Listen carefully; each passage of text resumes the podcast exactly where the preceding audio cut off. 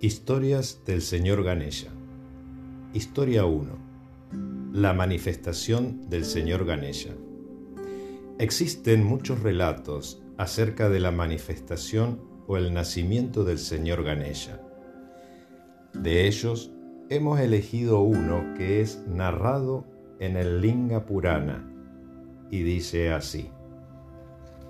Desde el comienzo de los tiempos, los asuras que representan las fuerzas oscuras y materiales cuyo origen es el olvido de Dios, se hallan en continua batalla contra los devas, símbolos vivientes de la aspiración espiritual, las virtudes elevadas y la devoción.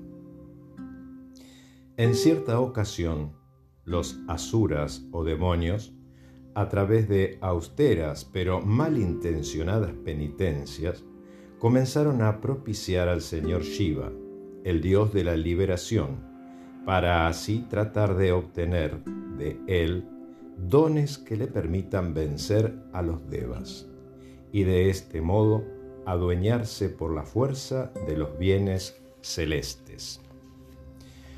Conociendo esto, Brihaspati, el guru de los devas, se acercó al señor Shiva hablándole de este modo.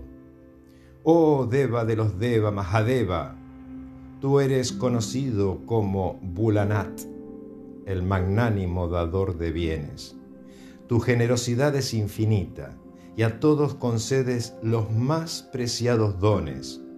Tomando ventaja de esto, los demonios acostumbran realizar penitencias y de este modo reciben de ti grandes poderes, los cuales los han tornado invencibles. Y como tú sabes, las almas demoníacas, cuando se tornan poderosas, se vuelven más y más orgullosas y crueles.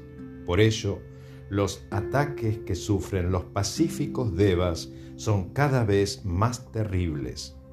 Para dar solución a este problema, te pido que manifiestes un hijo tuyo con un poder muy especial, que Él sea capaz de poner obstáculos en la senda de todos aquellos que marchan por la senda del error y así obligarlos a corregir su camino, y al mismo tiempo que sea capaz de remover los impedimentos que se presenten en la senda de los devotos, para que así puedan continuar por el buen camino. Esto, mi Señor, es lo que humildemente te pido. El Señor Shiva, elevando apaciblemente su mano derecha como símbolo de bendición, le dijo, Así sea. Y luego se desvaneció ante la vista de Brihaspati.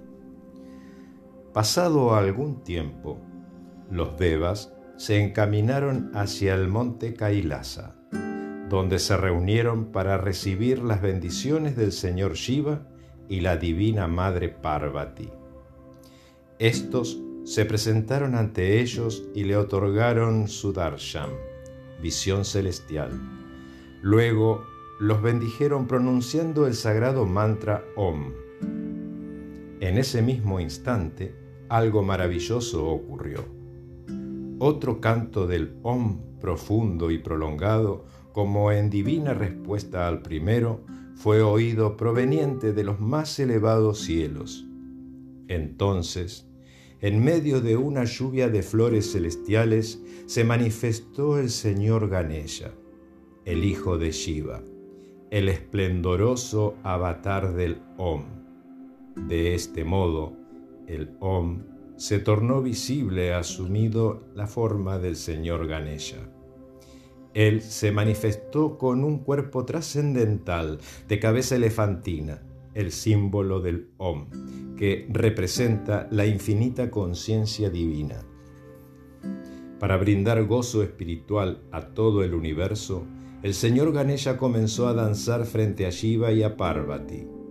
Los devas, llenos de regocijo, entonaron cantos celestiales, y las muchas deidades que se hallaban presentes ofrecieron sus saludos al señor Ganesha. Este aspecto de Sri Ganesha danzando es conocido como Ritya Ganapati, el cual es considerado como dador de alegría y bienestar. Su madre Parvati lo presentó ataviado con vestiduras rojas. El señor Shiva le entregó el cordón sagrado Gayatri y también el Gayatri Mantra. Luego lo sentó sobre su regazo diciendo, Oh mi amado Ganesha, hijo mío, esta encarnación tuya es para la destrucción del error y para la protección de los devotos. Tú has de crear dificultades a quienes no actúan según la ley del amor y has de quitar todos los obstáculos a aquellos devotos que sigan la senda de la virtud. Protegerás de todos los males a los hombres que te adoran con entero corazón.